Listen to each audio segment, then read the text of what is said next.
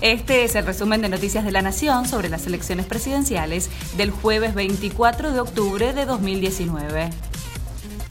La postura de Alberto Fernández en sintonía con Cristina. Nunca se encontraron los cuadernos, solo contamos con las fotocopias, que en el mejor de los casos valen como meros indicios.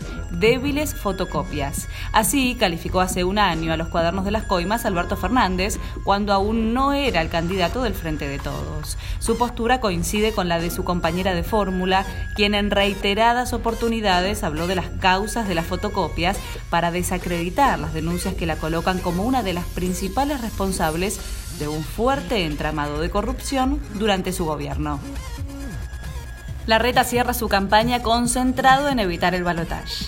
El jefe de gobierno porteño eligió Barrancas de Belgrano para cerrar su campaña junto a su compañero de fórmula, Diego Santilli, Martín Lustó, cabeza de lista de senadores, y los postulantes a diputados que encabeza Maximiliano Ferraro.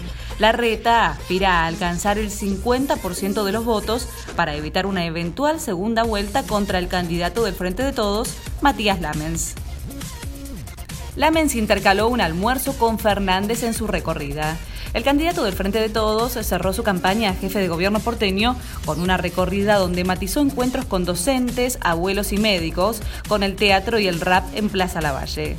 Pero su agenda tuvo un sorpresivo almuerzo con Alberto Fernández, donde analizaron los escenarios postelectorales que el candidato presidencial prevé agitados y donde el presidente de San Lorenzo se ofreció a trabajar para tender puentes en una transición ordenada. Juan José Gómez Centurión dijo que su candidato a gobernador es un traidor.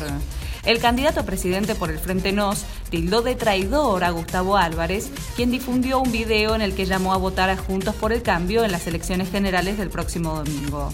Según Gómez Centurión, el cambio de último momento de su candidato provincial responde a supuestas operaciones del gobierno y aseguró que la vieja política no cesa en su deseo de acallar las voces nuevas.